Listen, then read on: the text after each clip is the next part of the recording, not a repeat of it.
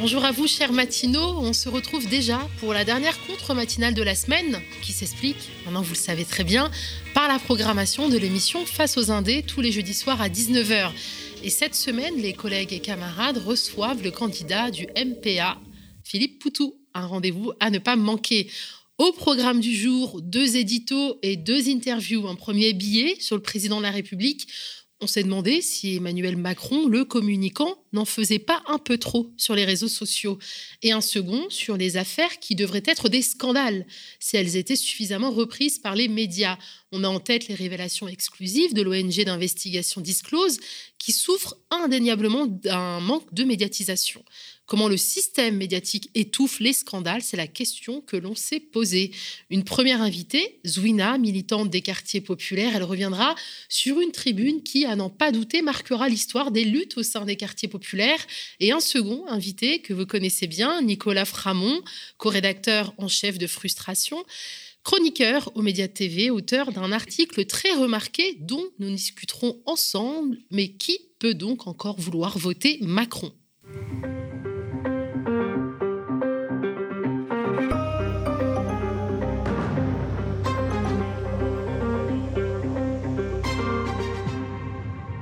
Un petit point rapide hein, sur la cagnotte enquête qui court jusqu'au 31 mars. On compte sur vous pour nous aider à financer nos investigations longues et coûteuses hein, sur des sujets épineux comme le financement occulte du euh, Rassemblement national. Plus globalement, on a besoin de votre soutien pour garantir notre indépendance et donc notre liberté de ton.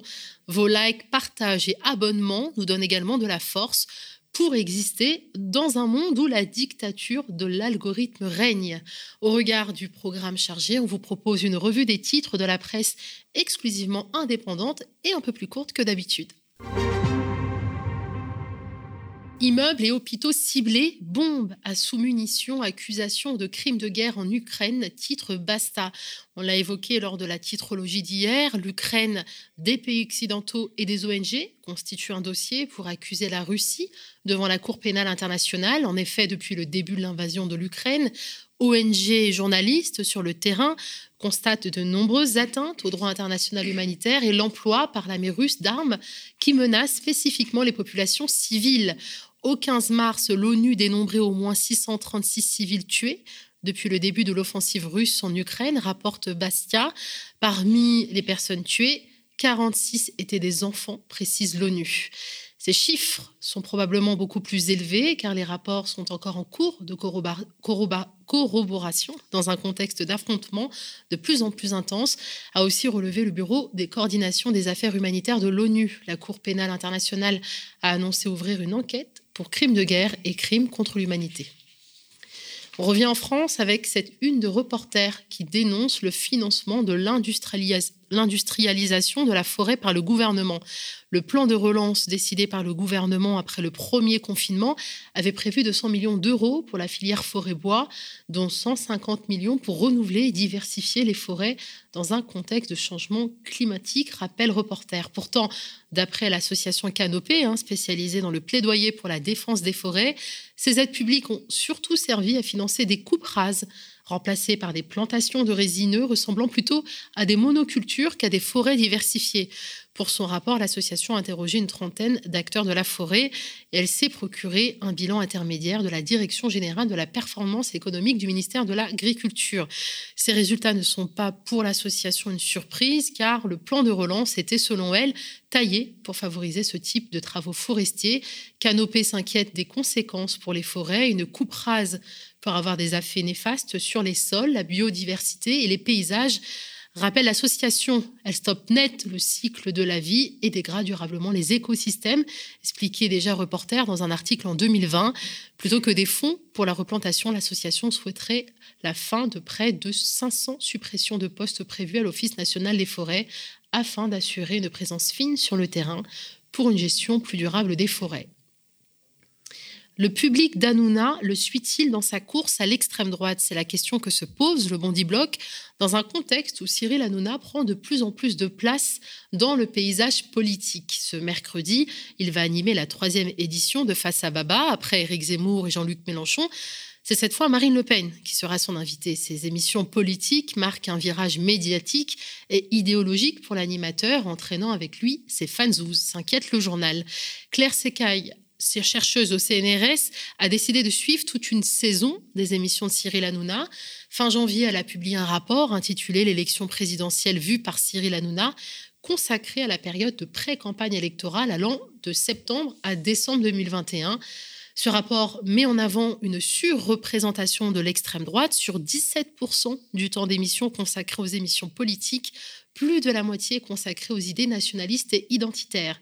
Touche pas à mon poste qui rassemble chaque soir environ 1,5 million de téléspectateurs, invisibilise ainsi les idées de la gauche, leur laissant seulement 12% du temps d'antenne consacré à la politique. Bandy Blog est allé à la rencontre du public de Cyril Hanouna dans les files d'attente devant le studio de son émission pour tenter de comprendre si ce, si ce phénomène est perçu par les premiers fans de l'animateur qui officie à ses huit propriétés de Bolloré. Confidence à découvrir dans l'article.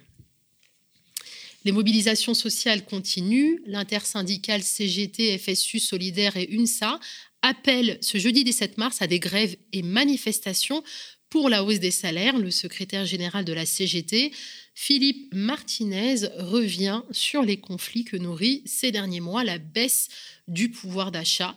Pour l'homme, la seule solution contre la vie chère, c'est la hausse des salaires, un entretien que vous retrouverez en une de l'humanité. Alors on me dit dans l'oreillette que mon pull interroge. Alors euh, on s'offusque de voir une journaliste porter un sweat à capuche, mais bon, je ne fais que comme le président de la République. Mais qu'on ne s'y méprenne pas, hein. l'apparition sur les réseaux sociaux d'Emmanuel Macron en hoodie ne signifie pas un relâchement de la fonction. Bien au contraire, hein, ces photos officielles du président français, habituellement tirées à quatre épingles, troquant son costard cravate bleue marine contre un sweat à capuche des forces armées, s'inscrivent ni plus ni moins dans une stratégie numérique d'influence. Alors oui, bien sûr, ces clichés largement commentés par la presse nationale et internationale sont un clin d'œil au président ukrainien Zelensky, les similitudes en particulier, un président Macron toujours rasé de près, qui donne soudain dans la barbe de trois jours, ne sont pas passées inaperçues aux yeux des experts de la politique, écrit aux États-Unis le Wall Street Journal. C'est la photographe officielle de l'Élysée, Soazig de la Moissonnière, qui a publié les images du chef de l'État au travail lundi 14 mars sur son compte Instagram.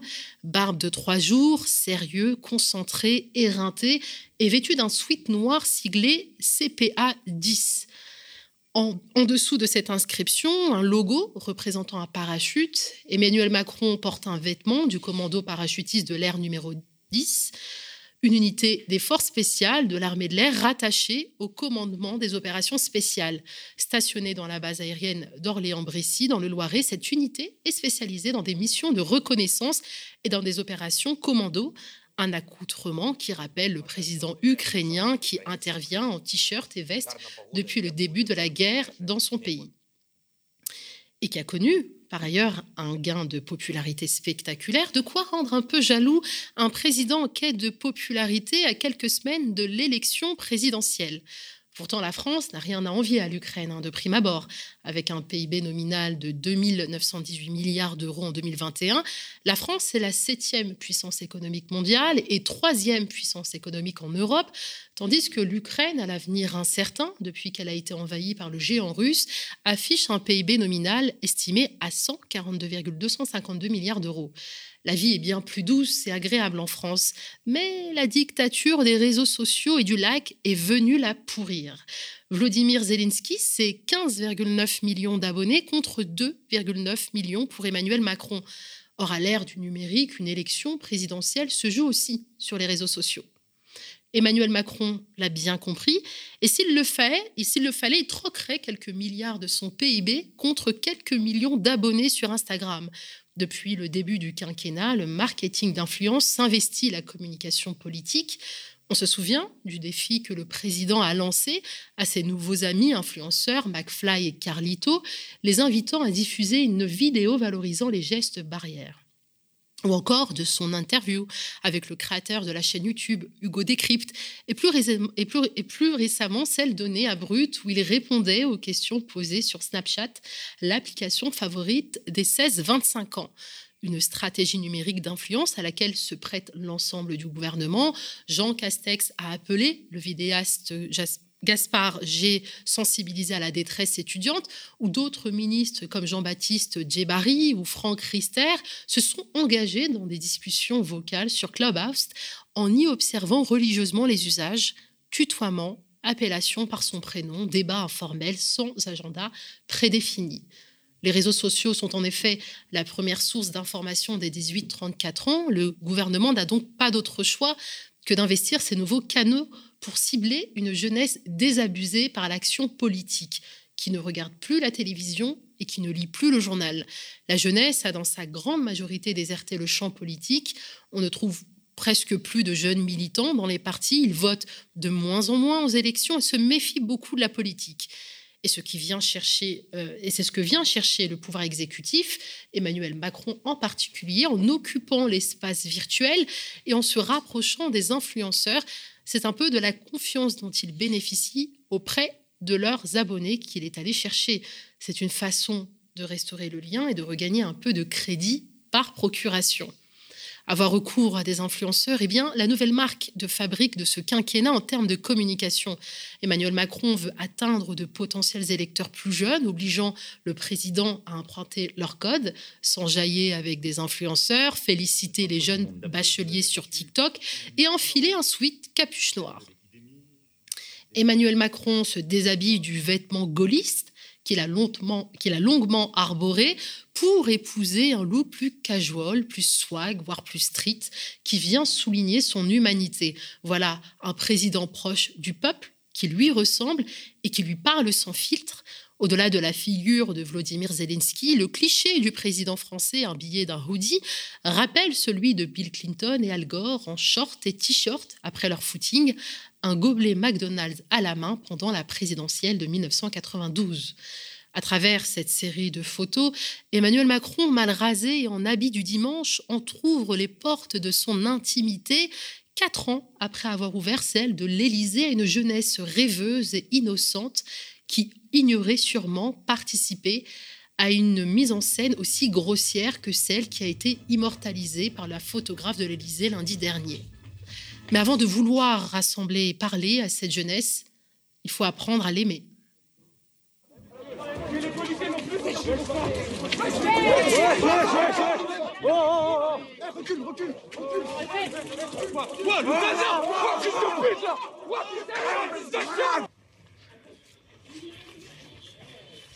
Voilà une classe qui se tient sage. C'est une file d'attente interminable, qui s'étend sur plusieurs centaines de mètres et cela deux fois par semaine, dans le sud de Paris. Qu'est-ce qui transforme des révélations médiatiques en un scandale national, en une affaire d'État? À la rédaction du média, nous nous posons souvent la question, nous nous la posons de plus en plus parce que notre petit pôle enquête, animé avec enthousiasme par, notre ami Thomas Dietrich, voit souvent ces révélations invisibilisées. Une des dernières en date étant les petits secrets du financement de la campagne électorale 2017 de Marine Le Pen par de l'argent sale. De l'argent sale prêté par une figure sulfureuse de la France-Afrique. Juin 2017, Marine Le Pen vient de se prendre une claque au second tour de l'élection présidentielle. Mais elle n'est pas encore au bout de ses peines, puisque le Front National fait face à d'énormes problèmes d'argent.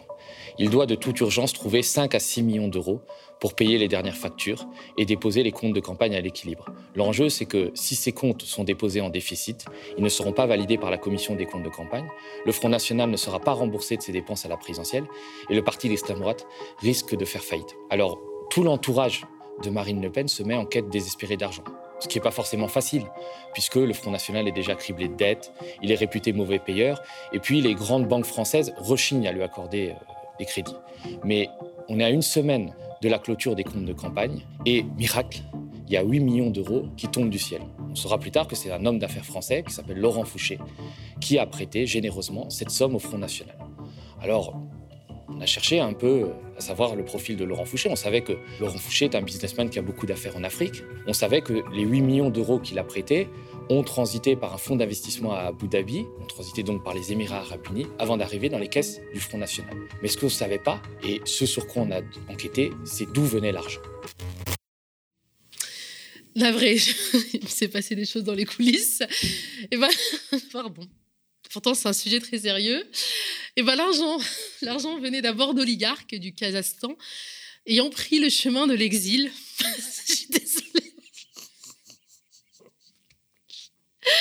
On va reprendre un petit peu avant. On s'amuse bien aux médias. C'est, c'est dur de se réveiller le matin, mais c'est tellement agréable de retrouver l'équipe que voilà, on arrive à trouver du courage.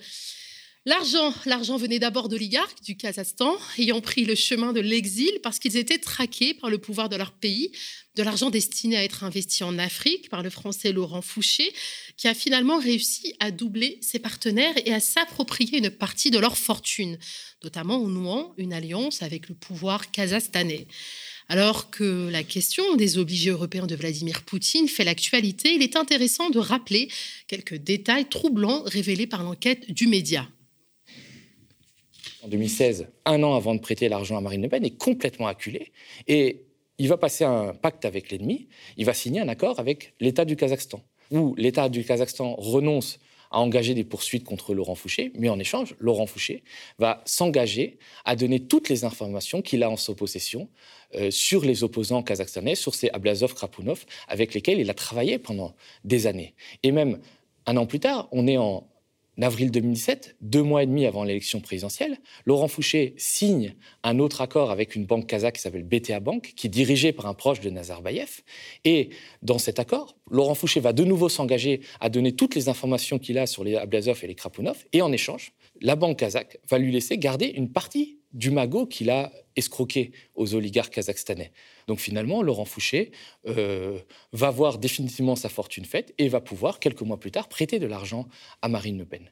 Et il y a un point très étrange euh, qui est dans cet accord entre euh, cette banque kazakh et Laurent Fouché. C'est que dans les dix jours suivant la notification de la banque, Laurent Fouché doit se rendre au Spitzberg, qui est un archipel perdu dans l'océan Arctique et qui appartient à la Norvège. Mais il doit aller au Spitzberg non pas pour faire du tourisme, mais pour rencontrer les autorités russes et ukrainiennes. Moyennant un préavis écrit d'au moins dix jours de la banque BTA, les témoins, Laurent Fouché et Nicolas Bourg, devront voyager au Spitzberg dans le but de coopérer avec les autorités russes et ukrainiennes qu'est-ce que cette rencontre d'une des plus grandes heures de la guerre vient faire dans un accord entre Laurent Fouché et une banque kazakh C'est toute la question qu'on peut se poser, surtout qu'on est à quelques semaines de l'élection présidentielle et du prêt que va faire Laurent Fouché à Marine Le Pen. Alors, est-ce qu'on aurait suggéré d'une manière ou d'une autre à Laurent Fouché de prêter de l'argent à Marine Le Pen? Est-ce que, parce que notre loi interdit tout financement par un État étranger ou une personne morale étrangère, à l'exception des banques, est-ce qu'on aurait utilisé une fois de plus Laurent Fouché comme homme de paille? En tout cas, la justice devrait s'intéresser à ce voyage très étrange de Laurent Fouché au Spitzberg. L'enquête de Thomas Dietrich a été publiée pour la première fois la veille de l'invasion de l'Ukraine par la Russie, mais elle a été totalement invisibilisée par des médias dominants et par une partie importante de la classe politique, alors même qu'elle ouvrait une piste intéressante sur les liens supposés entre le Rassemblement national et des cercles pas très éloignés du Kremlin. Récemment encore, des révélations sur des fournitures de matériel militaire à la Russie par la France ont été publiées par le média indépendant Disclose. Écoutez une des très rares reprises télévisées des résultats de l'enquête de nos confrères. Des technologies militaires françaises, dernier cri, équipent-elles l'armée russe en Ukraine? Oui, si l'on en croit le média d'investigation en ligne Disclose dans sa toute dernière enquête. Selon le site, la France a discrètement fourni l'armée russe entre 2015 et 2020 pour moderniser ses troupes terrestres et aériennes. Pourtant, depuis août 2014 et le début de la guerre dans le Donbass, l'Union européenne impose un embargo sur les armes en provenance et à destination de la Russie. Mais d'après le média d'investigation, la France a profité d'une brèche juridique. L'embargo n'étant pas rétroactif, les gouvernements de François Hollande et d'Emmanuel Macron ont choisi de maintenir ces livraisons. Liées à des contrats signés avant la mise en œuvre de ces sanctions. On nous aurait donc menti. François Hollande, qui dénonce les candidats à la présidentielle, qui serait complaisant avec Vladimir Poutine, aurait autorisé les livraisons d'armes à Vladimir Poutine, alors même que la guerre du Donbass avait déjà commencé. Emmanuel Macron aurait-il poursuivi cette politique jusqu'en 2020 On aurait pu imaginer que les révélations de disclose qui remettent en cause les postures et éclairent l'hypocrisie de nos dirigeants feraient du bruit, beaucoup de bruit. Mais en fait, non. C'est vrai, l'agence France Presse, l'agence France Presse a fait une dépêche qui a été reprise par les sites internet des grands quotidiens, mais cette information n'a pas été intégrée dans la grande conversation nationale. Les JT et les chaînes d'infos ont fait comme si cette information déterminante n'existait pas. Lors de l'émission La France face à la guerre, Emmanuel Macron n'a pas été interpellé à ce sujet. C'est donc sans pression qu'il a répondu aux questions au sujet des révélations de Disclose. Bonjour Monsieur le Président. Nos confrères de Disclose ont révélé que la France a maintenu la livraison de matériel militaire aux Russes depuis 2014. Alors, c'était euh, euh, pas illégal parce qu'il y avait des contrats qui étaient antérieurs à la crise de 2014. Pour autant, est-ce que vous considérez que c'est une faute de, l'État? Est-ce que c'est moral? Est-ce que, au vu de la situation, euh, ce n'est pas justement, est-ce que c'est acceptable? La France s'est conformée en 2014 exactement à ce qui convenait, c'est-à-dire au droit international et aux choix qui ont été les nôtres. Le président Hollande a pris des décisions, y compris des décisions très fortes et structurantes à l'époque, je vous le rappelle, puisqu'il y avait euh, euh, des BBC qui étaient censés être livrés à l'Ukraine et ces contrats ont été rompus. Et euh, l'ensemble des contrats qui étaient couverts par les engagements de la France et qui n'étaient pas conformes à ce moment-là à ce qui a été décidé en 2014 ont été interrompus. Ce qui a été mise en lumière par vos collègues et qui correspond d'ailleurs à ce que la France n'a jamais caché, ce sont les fins de contrat dans des montants très réduits, essentiellement, euh, d'ailleurs sur des, équipements euh, qui sont tout à fait euh, connus et qui étaient en conformité avec ces engagements de la France. Et donc la France a pris les décisions qu'elle devait prendre en 2014 et je les défends ici, même si ce n'est pas moi qui les ai prises. Nous nous y sommes scrupuleusement tenus et c'est ce qu'on venait de faire. Bien entendu, Disclose fait exploser en vol ces éléments de langage, notamment sur ce qu'on pourrait considérer comme de la fausse transparence. En réalité, explique Disclose, la seule trace des contrats passés avec la Russie figure, la seule trace des contrats passés avec la Russie figure dans le rapport du Parlement sur les exportations livrées. On a le montant total des exportations depuis 2015, 152 millions d'euros, mais rien sur le type de matériel livré. De plus, si la France a de manière assez théâtrale annulé la vente de deux portes hélicoptères Mistral à la Russie, a posé le tampon secret défense sur d'autres livraisons, livraisons d'armes, toujours en direction de la Russie. C'était en 2019 sous Macron. Interrogé, François Hollande a dit qu'il n'était pas au courant des livraisons sous son mandat et ses proches ont conseillé au quotidien Libération d'interroger celui qui a été son ministre de la Défense, qui désormais est le chef de la diplomatie française, Jean-Yves Le Drian. Intéressante, importante, mais peu relayée, ces informations naturellement vocation à disparaître en quelques jours et à disparaître aussi des mémoires. Nous sommes dans un pays où les homards de François de Rugy prennent plus d'espace dans l'agenda médiatique que l'argent sale de Marine Le Pen ou de troublantes ventes d'armes à la Russie. Il nous reste à comprendre pourquoi et comment. Il est temps d'accueillir notre invitée, Zwina, militante des quartiers populaires. Zwina, est-ce que tu m'entends? Zwina, m'entends-tu? Alors, Zuna est déléguée hein, par le réseau national, qui est l'auteur d'une tribune collective qui appelle à soutenir Jean-Luc Mélenchon. Alors, Zouina, on lui laisse peut-être le temps de se reconnecter. Elle est passée par le MIB, le Forum social des quartiers, en passant par la présidence de l'écho des cités, hein, qui est un centre de ressources des archives des luttes dans les quartiers populaires. Est-ce que Zouina est connectée? Oui, désolé. Excusez-moi pour le petit retard. Il n'y a pas de souci. Bonjour Zwina, on est très content de te recevoir ici euh, aux médias. Je le disais, hein, tu es militant des quartiers populaires, délégué par le réseau euh, national, hein, qui est l'auteur d'une tribune euh, nationale qui appelle à soutenir Jean-Luc Mélenchon. Hein, ton parcours dans les luttes pour l'égalité au sein des quartiers populaires est assez, assez dense. tu as toute ta légitimité. Zwina, qu'est-ce qui vous a amené euh, à soutenir collectivement le candidat Mélenchon on a eu, euh, ça fait quelques semaines qu'on a euh, des discussions entre nous et notamment, en fait, on est exaspéré par le climat, le climat dans lequel on est actuellement, qui s'est amplifié dans le cadre de la campagne électorale, jetant à la face des uns et des autres un mépris, un racisme, une haine des autres, une haine des musulmans, une haine des habitants des quartiers populaires. Et à un moment donné, en fait, on s'est dit que c'était plus possible, qu'on ne pouvait pas rester en dehors du jeu, qu'on ne pouvait pas continuer à accepter euh, que les uns et les autres, parce que malheureusement c'est partagé par le plus grand nombre, puissent proférer de tels propos sur les gens, euh, dans un contexte euh, extrêmement difficile qu'on traverse depuis des années autour des différentes crises, et que l'enjeu, en fait, le problème, c'est pas ce que sont les gens, de par leur origine, de par leur religion ou autre. Le problème, c'est la crise politique qu'on traverse depuis plus de 30 ans, pour laquelle aucun des pouvoirs politiques en place n'a apporté de réponse. Euh, si on décide aussi collectivement de, s'engager, de prendre nos responsabilités, c'est pour tenter aussi euh, d'ouvrir un chemin pour les plus jeunes. On le fait au-delà de nous-mêmes.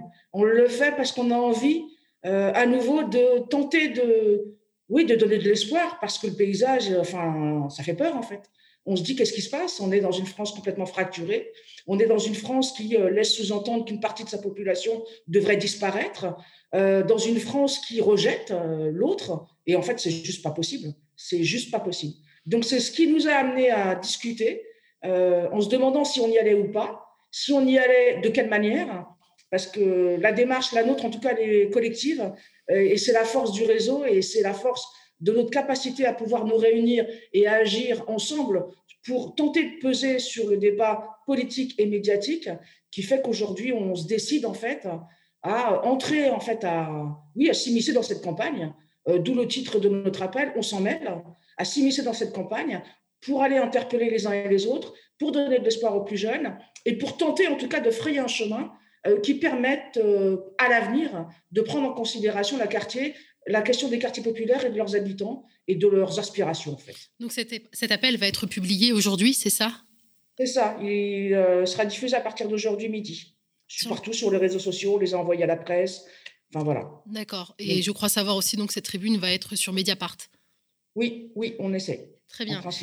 Euh, Zuna, combien d'associations, de, collectifs ou même de personnalités ont signé ce manifeste?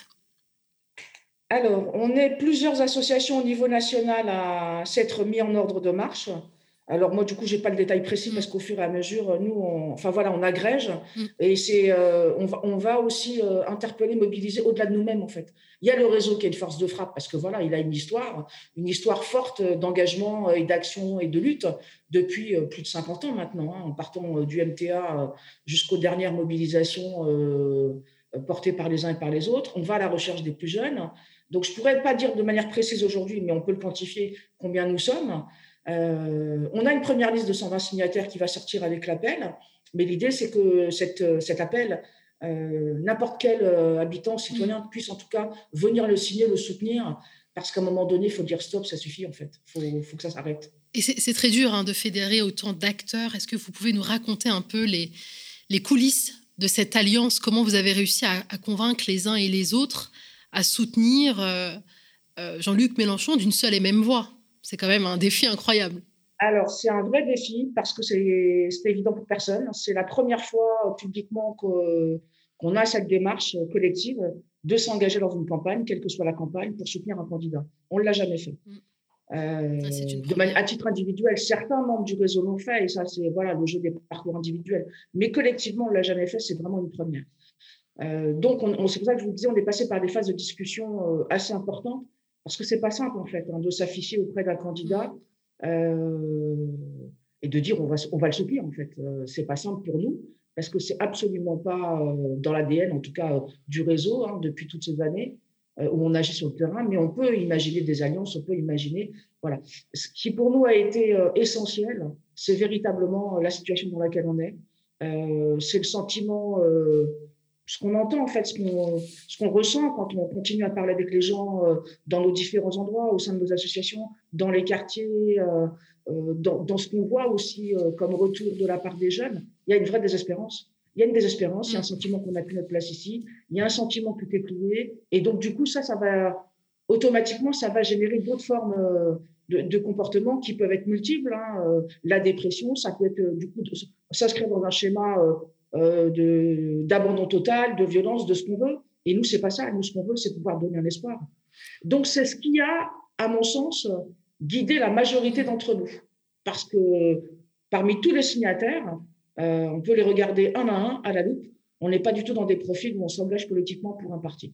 Ensuite, ce qu'il faut peut-être préciser, c'est que dans la discussion qu'on a avec la France insoumise, parce que bon, voilà, ils, ont envie, ils acceptent, euh, du coup, on est dans, une, euh, dans des discussions, dans des compromis. Hein.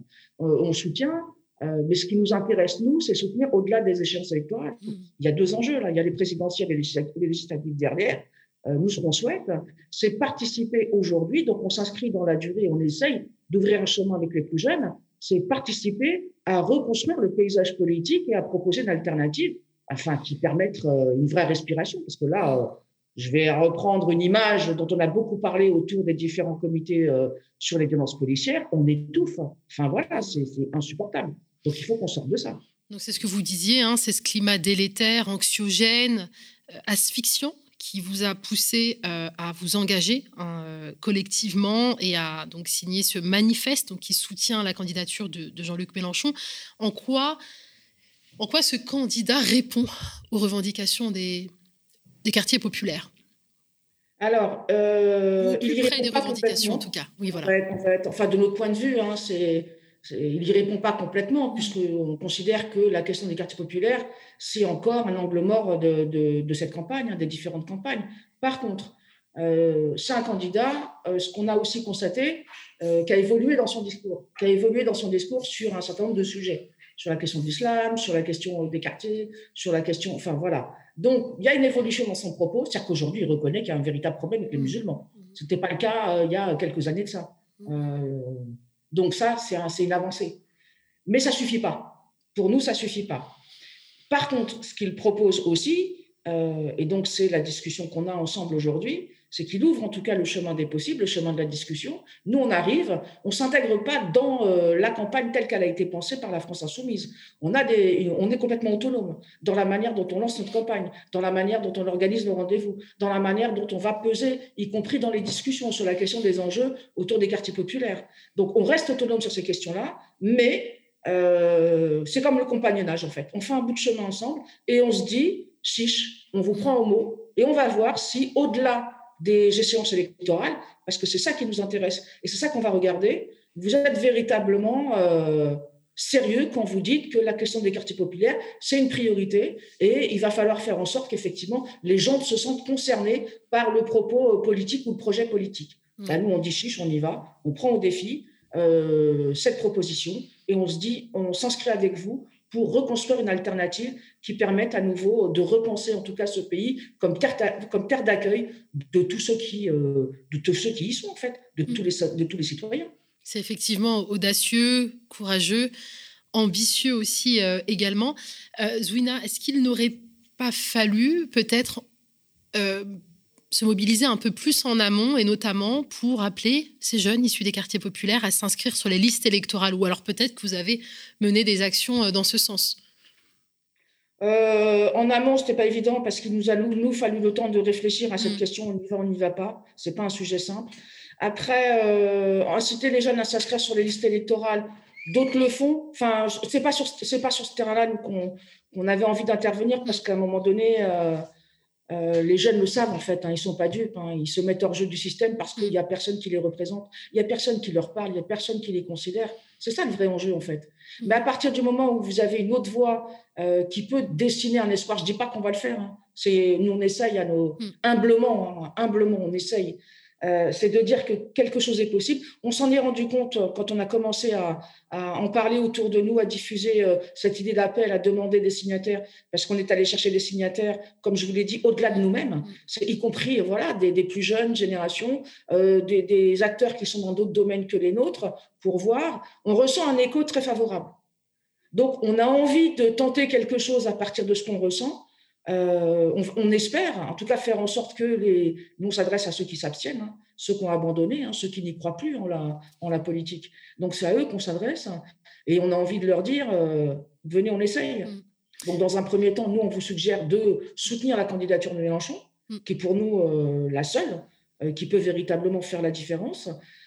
et ensuite, ben, on essaye de, de faire un bout de chemin ensemble. Oui, on aurait pu démarrer à six mois. Bon, voilà, après. Mm. Ça, c'est notre réalité à nous. Hein. C'est faut du temps, on n'était pas mm. convaincus. Euh, c'est pas évident de dire on passe le cap de collectivement appelés à soutenir un candidat. Enfin voilà, il a fallu le temps de ces discussions.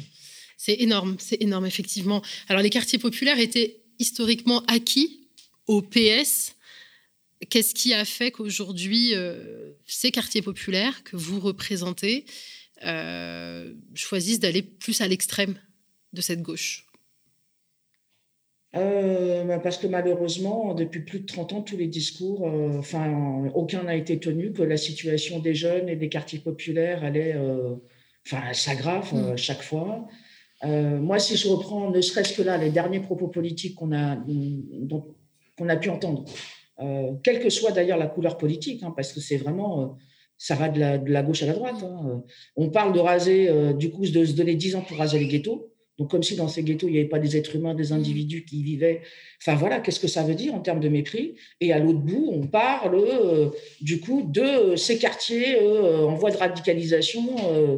c'est la petite parenthèse qui soutient, que Mélenchon soutiendrait. Mais, mais qu'est-ce que c'est que cette manière de parler des gens, en fait? Mmh. Qu'est-ce que c'est que cette manière de parler des gens? Donc, c'est normal que les gens, finalement, finissent par abandonner, finissent par ne plus y croire, finissent par choisir d'autres voies parce que, parce que le niveau de, mépris, d'insulte, de violence de la part du pouvoir politique et médiatique, enfin, il est, il est réel. Quoi. C'est, c'est, je ne sais même pas comment le qualifier, tellement, tellement c'est grave en fait. Aujourd'hui, la situation est grave. C'est ça, nous, qu'on a envie de dire. Et, et, on veut interpeller tout le monde, y compris le paysage politique et médiatique. C'est de dire à un moment donné, c'est plus possible en fait. Vous vous rendez pas compte. Vous y allez tranquillement, tranquillement, partout dans vos meetings, à la télé, sur les plateaux, euh, en nous renvoyant à la figure chaque jour, chaque jour, une violence supplémentaire par rapport à ce que l'on est, par rapport à notre histoire. Et on est riche aussi d'une histoire, d'un patrimoine dont on peut vous parler de plus de 50 ans de lutte dans les milieux ouvriers, dans les quartiers populaires et des luttes de l'immigration. On peut, on peut aussi raconter cette partie de l'histoire, qui est une partie intégrante de l'histoire de France. Donc, à un moment donné, qu'est-ce qui se passe en fait? Qu'est-ce qui se passe? Donc il y a cette tribune, donc cet appel à, voter pour Jean-Luc Mélenchon, mais il y a aussi des, des meetings, des espaces de discussion qui s'organisent. Vous pouvez nous en parler? Alors, il y a différents rendez-vous, ça c'est au niveau euh, local, hein, quand, on, quand on va à la rencontre des gens et qu'on essaye. Mais par contre, on donne, on donne un rendez-vous important. Euh, c'est la rencontre nationale des quartiers populaires, les 26 et 27 mars, à Montpellier. Et là, on invite tous ceux qui le souhaitent à réfléchir avec nous à l'après. Euh, donc, il y a deux, et dans l'après, pour nous, il y a deux périodes. Il y a la question des législatives, euh, puisque bien évidemment, euh, c'est encore très, très, très, très timide pour nous. Hein. Mm. Les, les, législatives telles qu'elles se discutent, y compris avec la France insoumise, c'est pas satisfaisant. Voilà, nous on a besoin, puisqu'on parle effectivement de véritablement d'intégrer dans, dans, le jeu politique ceux qui participent, en tout cas à faire vivre cette démocratie, à faire vivre ces enjeux, à faire vivre du coup, euh, ces actions de lutte sur les territoires, euh, je ne vois pas comment on peut écarter toute une partie des acteurs qui agissent depuis des décennies sur ces mêmes territoires. Donc là, on dit c'est un peu frileux, ce serait intéressant qu'on ait des vraies ouvertures, des vraies ouvertures, que ce soit pas juste une image. Et on dit chiche, allons-y, réfléchissons à quelque chose ensemble euh, pour après les élections, parce que ça ne se termine pas au mois de juin, en fait. Nous, la situation dans laquelle on est, si on n'agit pas, elle va perdurer, elle va s'aggraver, et je, je ne sais pas ce que deviendra l'avenir demain, mais euh, il risque d'être violent. Il risque d'être violent. C'est ça qu'on veut dire. Effectivement, une très belle initiative qu'on ne peut que saluer. On rappelle donc ce meeting à Montpellier les 26 et 27 mars prochains. Alors, pourquoi Montpellier? Est-ce qu'il y a une histoire qui est attachée à cette ville? Généralement, bah, tout se passe à Paris, mais c'est bien, vous, on se décentre bah, avec on décentralise. Comme ça, on montre effectivement qu'il n'y a pas de périphérie, que Paris, c'est pas le centre et qu'il se passe des choses très importantes ailleurs. Et Montpellier, parce qu'il y a une histoire de lutte et d'engagement de la part des habitants euh, qui, je, je, considère, moi, que c'est un modèle. Mm. Euh, mais il y en a d'autres, hein, mais celui-là en particulier, c'est aussi un modèle de lutte, en particulier dans le quartier du Petit Bar, avec la première association Justice pour Petit Bar, qui a mené tout un travail très, très, très important dans le cadre d'un projet de rénovation urbaine euh, pour faire en sorte que les habitants soient pris, en compte et considérés dans euh, la décision, puisque les lois disent que les habitants doivent être associés. Dans les faits, ce n'est pas le cas. Dans les faits, partout, on les écarte. Dans les faits, partout, ils sont rejetés. Euh, enfin voilà, on pourrait donner plein d'exemples. Donc la loi dit des choses, elle n'est jamais mise en, pratique dans le réel. Donc il y a eu un très très très fort engagement de ce côté-là. En lien avec le réseau, avec le Forum syndicat populaire, avec le MIB, avec l'histoire. Et il y a eu dans la suite, en tout cas, une autre mobilisation importante portée par les femmes autour de la question de l'éducation, euh, des enjeux de l'éducation, puisque là aussi, euh, voilà, en fonction des territoires, des quartiers, euh, bah, l'État ne traite pas de la même manière ses citoyens. Elle donne plus à certains et beaucoup moins à d'autres. Et donc, elles ont organisé dès 2015 et tout de suite dans les années 2017 des assises, et notamment les états généraux d'éducation, pour interpeller l'ensemble des institutions sur, sur le manque, en fait, sur ce qu'elles ne font pas, sur ce qu'elles prétendent faire et qu'elles ne, font absolument pas. Donc voilà, il y a une histoire de lutte très importante dans ces quartiers, à Montpellier, au Petit Bar, et euh, parce que c'est aussi un endroit d'où on a envie que ça se passe.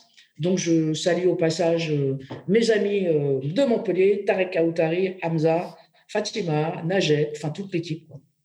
Merci, merci infiniment Zouina de nous avoir accordé cette interview quelque part exclusive. Hein. Zouina, militant des quartiers populaires délégué par le réseau national, qui est l'auteur d'une tribune nationale qui appelle à soutenir Jean-Luc Mélenchon. On va suivre tout ça de très près. Bah, merci beaucoup, Nadia, de nous avoir donné la parole et de nous avoir ouvert cette, euh, offert cette tribune. Merci à vous. C'est tout à fait naturel. Merci, Zwina. Merci. Au revoir. Au revoir. Mais qui peut donc encore vouloir voter Macron Alors, c'est une question qui se pose encore avec plus de force quand on sait que les quartiers populaires sont tentés par le vote Mélenchon. Cette question formulée de plusieurs manières, nous la lisons régulièrement dans les commentaires, en dessous de nos vidéos, et nos camarades de Frustration Magazine ont choisi de consacrer un article à cette question, justement. Alors que certains sondages nous expliquent que jusqu'à 31% des Français veulent déposer un bulletin dans l'urne au profit de l'actuel chef de l'État, qui sont ces 31% de Français? Qu'est-ce qui les détermine?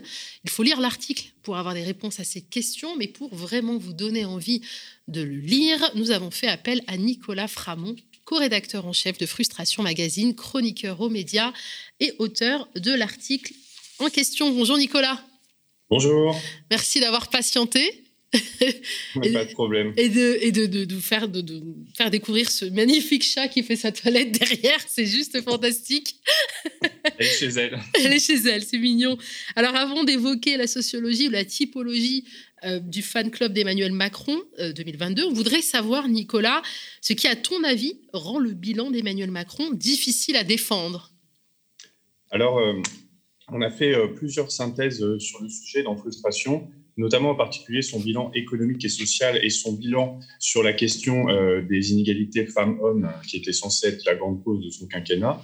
Euh, dans les deux cas, en fait, on a un bilan qui est négatif simplement parce que euh, bah, les, grandes mesures qui ont été prises par Macron sont un échec par rapport aux objectifs affichés. Donc, sur le plan économique et social, c'est assez net. Hein. On a des mesures fiscales en faveur des plus riches qui étaient censées relancer l'activité, la croissance, etc., euh, qui n'ont pas du tout produit ces effets-là. C'est-à-dire que ça n'a pas produit d'effet positif sur l'emploi, par exemple. Ça, ce sont les organismes ministériels qui le disent. Euh, toutes ces politiques d'exonération massive et de subvention aux entreprises privées qui nous coûtent des dizaines de milliards d'euros par an n'ont pas non plus euh, porté leurs fruits. Et le démantèlement d'une partie, parce qu'il en reste heureusement du Code du travail, n'a pas abouti non plus à des créations d'emplois.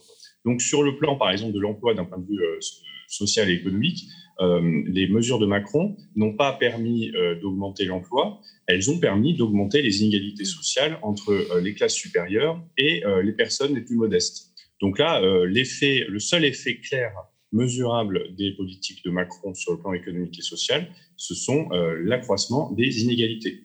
Donc, de ce point de vue-là, le bilan, il est calamiteux pour la plupart des personnes en réalité, parce qu'en fait, la plupart d'entre nous, on n'est pas riches, on ne fait pas partie des 10% les plus riches. Et les personnes qui ont le plus profité du quinquennat de Macron, ce sont les 1% les plus riches. Donc, du point de vue de l'échec ou de la réussite d'une politique, quand elle ne profite qu'à 1 à 10% d'une population, on peut dire que c'est un échec.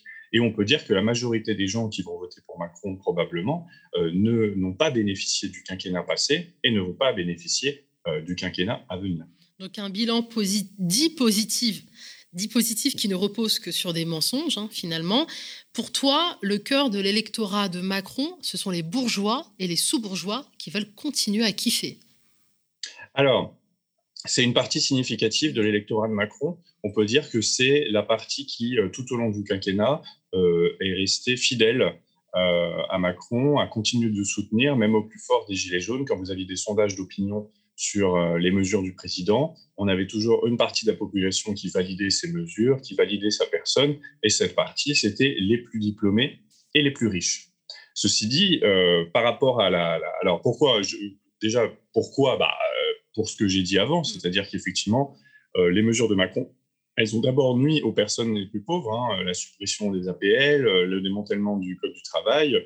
tout ça, ce sont des personnes qui exposent la majorité des gens on va dire, qui gagnent euh, autour du salaire médian ou moins du salaire médian. Donc forcément, les personnes les plus riches, elles, ont vu de nouvelles opportunités. Hein. C'est vrai qu'on a une classe bourgeoise qui profite des mesures Macron, qui est de toute façon un candidat qu'elle avait soutenu euh, dès 2017, euh, dès 2016 d'ailleurs.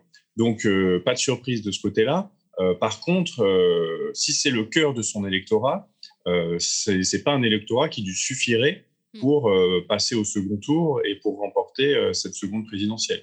Il a besoin d'autres personnes pour ça. Et la dynamique actuelle en sa faveur, en tout cas telle qu'elle est mesurée par les sondages, montre qu'il n'y a pas que les bourgeois et les sous-bourgeois. Donc les sous-bourgeois à frustration, nous, c'est comme ça qu'on appelle ceux qui font la courroie de transmission entre ceux qui possèdent les moyens de production, qui possèdent les entreprises, qui dirigent les administrations et les entreprises publiques, et ceux qui travaillent. Donc c'est un peu la classe des cadres, la classe des intellectuels, la classe des, producteurs d'idéologie que peuvent être certains artistes, par exemple, qui ont euh, pignon sur rue.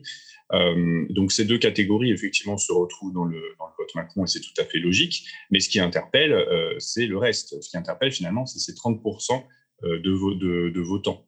Donc tu évoques aussi les retraités, en tout cas une partie des retraités. Oui, alors sur les retraités, en fait, il y a eu beaucoup de, blagues là-dessus sur Internet. C'est-à-dire qu'au moment euh, où, Macron a annoncé que sa mesure phare, c'est d'être la retraite à 65 ans, en cela, il ne faisait que lever le, voile sur ses intentions réelles lors de sa précédente réforme des retraites. À l'époque, tout le monde disait le but de cette réforme, c'est d'augmenter euh, la durée de cotisation et de faire partir les gens plus tard. Les macronistes disaient non, non, c'est un mécanisme par contre, etc. En réalité, on sait très bien ce qu'ils voulaient, c'était ça. Et on peut dire que euh, en vue de ce euh, possible, euh, on n'espère pas, second quinquennat, Macron, il lève le voile là-dessus. Et du coup, il y avait une sorte d'ironie du sort à voir que c'était notamment dans les soutiens de la réforme des retraites, déjà le cas en 2019, et maintenant dans une partie des soutiens de Macron, bah, on a des plus 65 ans, c'est-à-dire des gens qui ne seront pas concernés mmh. par cette réforme euh, qui va concerner des gens qui sont actuellement au travail et qui actuellement se disaient déjà que 62 ans, c'était très tard et que 65 ans, ça le serait euh, encore plus. Sachant qu'il y a beaucoup de gens qui ne peuvent pas partir à 65 ans, si, à 62 ans actuellement, s'ils ont des carrières interrompues. Donc euh, il y a quelque chose d'assez comique, mais disons de, rire jaune, à mmh. constater que des gens qui ne vont pas subir la réforme la soutiennent. Mais ça, c'est le cas finalement pour beaucoup de réformes, hein, puisqu'il y a beaucoup de, gens aisés, par exemple, qui, vont soutenir un président qui risque encore de supprimer euh, toute une partie de notre protection sociale, et ce sont des gens qui n'en ont pas besoin. Donc ça, c'est euh, assez logique. Après, ce qu'on a regardé, euh, c'est que selon les différents sondages d'opinion, donc on a essayé d'en croiser un certain nombre, en fait, les retraités ne votent pas beaucoup plus Macron que les autres en termes de proportion. Mm-hmm. On est dans les mêmes ordres de grandeur. Mais par contre, c'est un groupe qui se mobilise beaucoup plus. C'est-à-dire que ce sont des gens qui déjà ont, déclaré qu'ils allaient euh, voter, alors que le reste de la population, par exemple, le taux d'abstention potentiel est bien plus élevé, notamment chez les jeunes. C'est ça qui entraîne en réalité euh, cette surreprésentation des seniors dans l'électorat de Macron, c'est simplement qu'ils sont plus nombreux à aller voter. Mais en termes de proportion, finalement, les retraités euh, sont plutôt répartis comme le reste de la population. C'est pour ça que ce serait peut-être un peu injuste de dire que les retraités votent Macron. En réalité, 25 à 30% des retraités. Et aussi, euh, une petite précision sur le chiffre qu'on utilise. Euh, donc, on parlait de la dynamique Macron à 31%. Ce n'est pas 31% de la population, évidemment, il faut faire bien attention. Euh, à ce stade des différents sondages, il y a à peu près 70% des gens qui se sont prononcés pour leur candidat. C'est-à-dire qu'il y a encore 30% dont on ne sait pas pour qui ils vont voter. Et donc, si on rapporte le, le 30% en faveur de Macron à ceux qui sont sûrs d'aller voter, en réalité, ça donne à peu près 20% de la population. Donc il y a 20% de la population en âge de voter qui semble décider à voter Macron. C'est-à-dire qu'il y a une personne sur cinq euh, qui, semble décider à, qui semble décider à voter Macron, en tout cas. Et puis 30% des gens encore qui ne savent pas pour qui ils vont voter et qui peuvent encore se décider. C'est pour ça que tout n'est pas joué et c'est important de le dire. Mm. Autre sous-catégorie, Nicolas, les gens de droite qui aiment l'autoritarisme de Macron, alors même qu'il a été élu en grande partie par un électorat PS c'est-à-dire centre-gauche, une sous-catégorie que tu juges un peu moins durement. Enfin, on peut peut-être revenir donc du coup sur cette sous-catégorie de gens de droite qui aiment l'autoritarisme de Macron. Oui, bah, en fait, c'est que Macron, il a, aussi changé d'électorat euh, en cinq ans. Il euh, faut quand même bien se rappeler que c'était euh, quasiment un candidat socialiste à la base, que c'était un ministre socialiste qui longtemps s'est revendiqué de gauche et qui donc a joué de cette ambiguïté. Maintenant, ça semble loin, mais cette ambiguïté lui a permis de gagner en 2017. C'est-à-dire que le discours du ni droite ni gauche mmh. a été répété par toutes ces grandes rédactions mainstream alors même que déjà, il était facile de voir qu'on avait affaire à un candidat libéral, mais pas forcément un candidat euh, autoritaire euh, sur le plan notamment des libertés publiques. Euh, donc ça, ça a été la surprise. Hein, pour le coup, Macron n'a pas du tout respecté son mandat. Il était présenté comme quelqu'un de progressiste sur de nombreux aspects, et c'est avéré que c'était un, un, authentique conservateur. Et durant son quinquennat, les libertés publiques ont reculé, notamment le droit à manifester a fortement reculé, ça, tous les commentaires, notamment la Ligue des droits de l'homme, le montrent. Hein. C'est-à-dire que les, techniques de, répression ont changé. Euh, elles ont changé également euh, à l'égard des, réfugiés, hein, qu'on appelle migrants quand ils ne sont pas ukrainiens, on appelle dans l'article. Mais à l'égard des migrants, des réfugiés, euh, la violence a été très forte. Elle a été très forte à l'égard des Gilets jaunes, elle a été très forte à l'égard des manifestants et des mouvements sociaux en général. Et d'une façon générale, la méthode de Macron, c'est une méthode de gouvernement qui est autoritaire et brutal par rapport à ce qu'on a pu connaître avant. Euh, donc ça, effectivement, ça a conquis le cœur de tout un électorat euh, qui est un électorat de droite, c'est-à-dire les gens qui croient vraiment euh, qu'on a besoin d'ordre dans ce pays, et par ordre, on entend un, désordre orchestré en faveur des dominants, un désordre qui tient par l'autorité et par la force.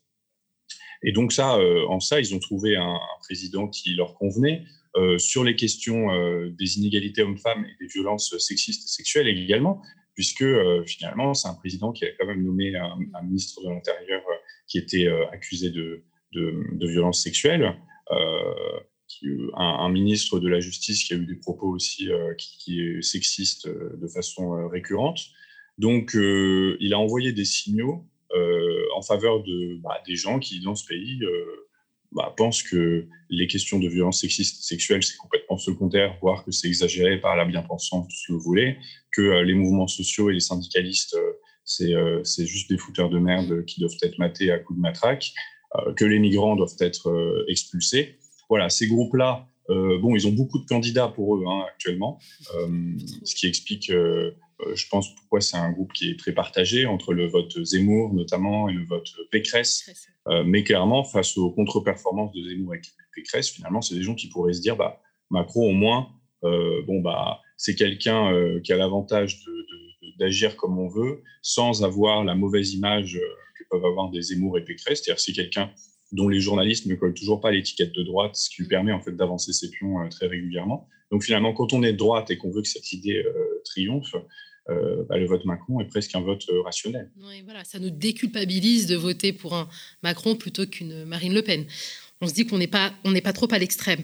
Une, autre sous-catégorie que tu juges un peu moins durement, ce sont les personnes qui ont peur du changement et de la guerre. Donc là, ça pourrait peut-être du coup profiter euh, à Macron, cette guerre en Ukraine. Oui, on a regardé bah, les derniers sondages, notamment, qui montrent bah, cette dynamique Macron. les sondeurs appellent ça l'effet drapeau. Bon, euh, je ne sais pas pourquoi ils ont choisi cette expression, mais il s'agit de dire que dans un contexte de tension internationale, il y aurait une sorte de réflexe euh, de soutien au, président actuel et d'envie de stabilité politique euh, face aux incertitudes mondiales. Alors, je tiens à dire qu'en plus, ce sentiment, il n'est pas tout à fait naturel, il est aussi construit politiquement. On a entendu de nombreux journalistes ou éditorialistes dire carrément qu'il était du coup nécessaire, vu le contexte de la guerre, euh, de reconduire Macron. Mm. Euh, bon, euh, de leur part, c'est pas surprenant, c'est mais comment dire, c'est une exploitation un petit peu cynique du contexte international et, de la souffrance des Ukrainiens, parce qu'en réalité, c'est des gens qui auraient soutenu Macron de toute façon. Mais du coup, il y a une sorte de prescription à la stabilité politique qui effectivement empêche de se projeter dans un ailleurs.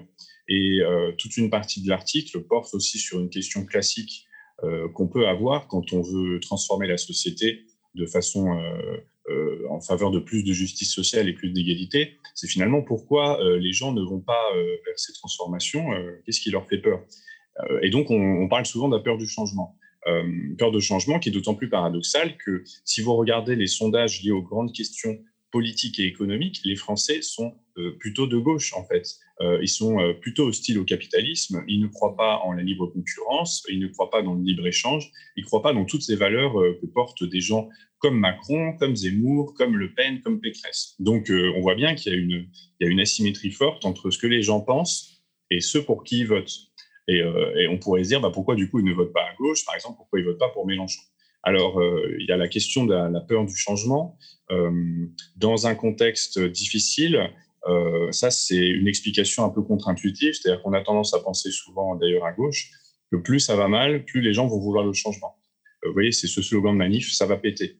en réalité, bah, l'expérience montre que les changements sociaux arrivent souvent dans des périodes qui sont plutôt euh, favorables sur le plan euh, macroéconomique et que dans les périodes difficiles comme celles qu'on connaît actuellement, très difficiles parce que là, on a à la fois énormément de précarité, toujours beaucoup de chômage parce que bon, on n'a pas parlé des mensonges liés au chiffre du chômage, mais il y a une grosse manipulation par rapport à ça. La réalité, c'est que les gens qui sont dans le mal emploi, qui sont dans le halo du chômage, sont plus nombreux qu'ils ne l'ont jamais été. Avec ce contexte d'inflation des prix de l'énergie, ben, vous avez des gens qui sont dans la galère. Et la galère, alors ça, il y a différentes explications sociologiques par rapport à ça, pousse plutôt à se tourner vers des solidarités proches, mm.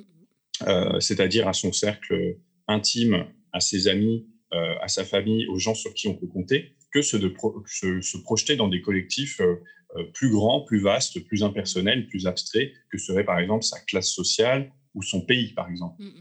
Euh, et du coup, ça produit des effets de repli sur soi. Quand on dit repli sur soi, c'est pas de l'individualisme, au contraire, c'est de l'entraide forte au sein d'un petit entourage, mais du coup, une perte de confiance dans les grands collectifs. Et ça, c'est un effet qu'on tente d'expliquer dans l'article. Enfin, c'est une hypothèse. Hein. C'est une hypothèse assez dramatique d'ailleurs. Ce serait de dire qu'en fait, Macron a tellement déstabilisé les cercles de solidarité au niveau national, il les a tellement rendus détestables. Je veux dire, si vous avez euh, contact avec Pôle emploi en ce moment, alors même qu'il s'agissait d'une assurance chômage euh, qui était quand même conçue comme un mécanisme de soutien entre les travailleurs, euh, on n'est plus du tout là-dedans. Maintenant, quand vous êtes à Pôle emploi, on vous fait sentir que vous êtes euh, une bouche à nourrir, on vous parle hyper mal, ni bonjour ni merde, et, ça vous dégoûte en réalité de tout mécanisme de solidarité. Et c'est valable aussi pour le RSA, c'est valable pour les caisses d'allocation familiale, toutes ces, toutes ces organisations qui avaient été conçues comme des modes de solidarité nationale et de solidarité entre euh, travailleurs et travailleuses euh, sont devenus des organismes d'État de charité qui vous soupçonnent de fraude euh, au moindre document non envoyé. Donc, en, quelque sorte, ces mécanismes de, solidarité collective bah, ont été tellement décrédibilisés qu'aux yeux des gens, c'est plus des échelles finalement de, de, changement valable. On n'a plus confiance en quelque sorte dans le genre humain. Et cette confiance, cette perte de confiance dans ses semblables, bah, pour nous, elle est aussi une explication du fait qu'on a beau penser que ça irait mieux sans le capitalisme, on a beau penser qu'il faut des régulations collectives, on a beau penser qu'il faut être solidaires les uns des autres, euh, bah, on n'a pas confiance dans euh, notre capacité à les réaliser. Et quand Mélenchon propose euh, de réenchanter tout ça, de redonner véritablement de la solidarité, moi j'ai l'impression qu'il y a un grand scepticisme qui se dégage. Mm. Et lutter contre ce scepticisme, c'est très compliqué. D'autant plus que le discours de Macron, lui, c'est un discours qui se base sur notre euh, défiance mutuelle. Euh, Macron, il nous dit qu'on va, on va devoir être de moins en moins solidaire, qu'on va devoir se serrer la ceinture, que certains d'entre nous coûtent beaucoup trop cher, qu'il va falloir travailler plus. Tout ça est faux sur un plan euh, macroéconomique. on s'est établi, on n'a pas besoin de travailler plus. On est les travailleurs et les travailleuses les plus productifs d'Europe. Notre système de retraite est finançable. Mais quelque part, ces mensonges se reposent sur aussi notre perte de croyance et notre perte de foi ces mécanismes de solidarité et en nos semblables, en quelque sorte. Ça, c'est un peu, un peu tragique quand même. Oui, cette, cette peur du changement, tu l'expliquais par une lecture sociologique. Il y a aussi une lecture psychologique qui est intéressante. Hein, c'est que les gens s'accrochent à ce qu'ils connaissent, même si c'est douloureux. Euh, donc, il faut aussi travailler sur ces leviers psychologiques. Alors là, ça de... c'est un autre chantier. Si on suit donc ton raisonnement, Nicolas, un grand nombre d'électeurs de Macron le feront contre leurs intérêts de classe. Que peux-tu leur dire pour les amener à reconsidérer leur vote? Déjà considérer, euh, parce qu'un un effet dont on n'a pas parlé, c'est y a un effet de performativité, c'est-à-dire que plus on dit que Macron est en tête, plus on pense qu'il va l'être, et plus en fait tout le monde se positionne par rapport à ça. Alors euh, donc déjà se dire que les choses ne sont pas fermées. Euh, il nous reste plusieurs semaines et un tiers des Français n'ont pas encore fait leur choix. Ce un tiers, il peut tout basculer. Et ce qui s'est vu d'ailleurs en 2017, c'est que ce un tiers, ce sont les jeunes, les ouvriers et les employés, et qu'en 2017, il s'était tourné massivement vers Mélenchon dans euh, la dernière ligne droite, en quelque sorte. Donc, euh, tout n'est pas joué, et il faut arrêter de sortir de ce schéma selon lequel la dynamique Macron, la dynamique Macron, c'était une, une, fatalité historique, statistique. Non, ça, déjà, c'est faux. Donc, on n'est pas obligé de devoir se positionner par rapport à ça. Euh, ensuite, euh, que dire? Bah, Nous, ce qu'on essaie de faire à frustration, et ce qu'on va continuer à faire, c'est de dire que euh, Macron et ses proches, ce sont des gens qui mentent en permanence sur la capacité de notre pays à conserver ces, modes de solidarité collective. Par exemple, moi, je dirais aux gens que, et il faut continuer de dire, et vous le faites aussi aux médias, une retraite à 60 ans, ce n'est pas du tout infinançable. On n'a pas besoin de passer à la retraite à 65 ans pour bénéficier tous d'une retraite. Au contraire, c'est le plus sûr moyen qu'une grande partie d'entre nous qui mourront avant ou n'auront pas suffisamment de trimestres d'ici là euh, n'en auront pas. Hein. Euh, la, retraite à 65 ans, c'est pas le maintien du système de retraite, c'est la fin des retraites pour une frange très significative de la population. Il n'y a pas de difficulté à financer les retraites. On finance les retraites par de l'emploi. On finance les retraites par une augmentation euh, des cotisations patronales. L'argent a été très concentré par Macron auprès des plus riches, et il faut vraiment se dire que bah, c'est comme s'il nous avait fait un cadeau, c'est comme s'il nous avait fait une épargne. On sait que toute une partie de notre argent est partie quelque part. Donc, on sait où le récupérer. Et avec cet argent, on peut faire beaucoup de choses. Et en fait, euh, moi, ce que j'aurais envie de dire à des électeurs Macron qui ne sont pas des bourgeois, qui le savent très bien, les bourgeois, j'ai envie de leur dire, bah oui, vous êtes cohérents, mais les autres, j'ai envie de leur dire, bah, on mérite mieux, en fait on mérite mieux que de ressouffrir pendant cinq ans. On mérite euh, de travailler moins parce qu'on a travaillé énormément, parce que nos parents ont travaillé énormément. Euh, on mérite d'avoir des autoroutes gratuites parce que ce sont nos grands-parents qui les ont construites. On mérite euh, d'avoir une, sécurité sociale qui fonctionne parce que nos, nos arrière-grands-parents se sont battus, et nos grands-parents d'ailleurs aussi, pour l'avoir et elle reste en très bon état. Euh, on pourrait même aller plus loin, on pourrait avoir une sécurité sociale de l'alimentation, parce que l'alimentation, c'est un enjeu de santé. Il n'y a pas de raison que ce soit une galère individuelle où on soit chacun à essayer de, dégoter nos produits bio euh, pas trop chers euh, pour donner de la bouillie pas trop mauvaise à nos enfants. Voilà, tout ça, on, le mérite. Et j'ai l'impression que pendant cinq ans, Macron, ce qu'il a fait, d'ailleurs il l'a fait techniquement, c'est qu'il n'a pas cessé d'accumuler les, les phrases où il nous méprisait. Et, je pense que ça a produit des effets et qu'à force, sur certains, ils se sont dit, bah ouais, on n'en vaut pas très la peine. C'est vrai qu'on est des coûts, c'est vrai qu'on est des, on est des travailleurs coûteux, c'est vrai qu'on est des assistés, c'est vrai qu'on coûte plus cher que des travailleurs euh, du Bangladesh, etc. Euh, c'est vrai que notre industrie est destinée à être démantelée. Bah tout ça, en fait, c'est entièrement faux. On a tout ce qu'il faut pour euh, changer radicalement de, situation. Et quand je dis radicalement, c'est pour du mieux, c'est-à-dire mieux vivre, avec des salaires plus élevés notamment. Euh, et avec des services publics et une sécurité sociale plus grande. Et il n'y a aucune fatalité à ce que, ça se passe autrement en réalité. Et ils ont juste réussi à nous faire croire ça mm, pour mieux s'enrichir. Et encore une fois, comme je disais, euh, le fait que Macron ait enrichi autant les plus riches pendant cinq ans fait qu'en plus, on sait où trouver l'argent. L'argent n'a pas disparu, il est là, concentré, et il attend que d'être pris. Merci Nicolas. Je rappelle que Nicolas Framont est le co-rédacteur en chef de Frustration Magazine où il vient de publier un article passionnant et agréable, mais qui peut donc encore vouloir voter Macron. Foncez le lire. Il est aussi chroniqueur aux Médias TV. Merci encore Nicolas. Bon week-end euh, de manière anticipée. Merci beaucoup. Bon week-end à aussi. Merci. enfin, dernière contre-matinale de la semaine, mais ce soir, un grand rendez-vous hein, euh, face aux Indés invite euh, Nicolas, euh, Nicolas, Philippe Foutou, le candidat du NPA, ne pas manquer, 19h. Cher Matino, bien, vous le savez, hein, on ne manquera pas de le rappeler toujours, hein, on a besoin de votre soutien pour garantir l'indépendance du média, la gratuité des contenus et notre liberté de ton. La cagnotte hein, pour les enquêtes est en ligne en description de la vidéo. N'oubliez pas de partager, de vous abonner et de liker. Et on se retrouve donc la semaine prochaine, lundi, avec Théophile aux commandes de la matinale. Merci de nous avoir suivis. Le Média TV, c'est de l'actualité, une contre-matinale quotidienne. Des entretiens d'actualité, des reportages, mais ce n'est pas que cela. Le Média TV, c'est aussi de l'enquête. Des enquêtes sur l'évasion fiscale, sur la France-Afrique et ses dérives, sur les violences policières.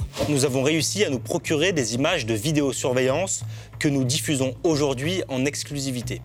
Ces images, nous les avons analysées en collaboration avec l'agence d'expertise indépendante Index. La BPI n'hésite pas à endosser le rôle de gestionnaire de fonds pour des investisseurs venus du Golfe. C'est ce qu'elle fait dans le cadre du projet Lac d'argent. Des dizaines de milliers de morts et un million de déplacés internes. Dans un pays qui compte à peine 4 millions d'habitants. C'est aussi le résultat d'un jeu macabre entre États étrangers, comme le Tchad, le puissant voisin, et son allié principal, la France, l'ancienne puissance coloniale. Quelques semaines avant l'élection présidentielle, alors que la machine à étouffer les vérités qui dérangent est en marche, nous avons décidé d'accélérer notre production d'enquêtes. Des enquêtes sur des figures politiques de premier plan. Des enquêtes qui se rapprocheront de plus en plus de la Macronie, des gouvernants et de ce qu'ils préféreraient cacher aux électeurs, surtout en ce moment. Pour finaliser ces enquêtes et lancer de nouveaux chantiers, nous avons besoin de votre soutien. Pour bien entendu payer les équipes qui travaillent et travailleront sur ces sujets. Mais aussi, malheureusement, pour provisionner les frais d'avocat, car nos adversaires ont des moyens et n'hésitent pas à recourir aux procédures Bayon. Plus votre mobilisation financière sera forte, plus nous aurons les moyens de nos ambitions, les moyens d'aller au-delà de ce que les puissants laissent transparaître à travers une communication bien rodée. Face à la grande offensive des pouvoirs et des oligarques contre le journalisme d'enquête, celui qui dérange et dévoile, imposons notre plan B citoyen, faisons vivre l'investigation sur le Média TV.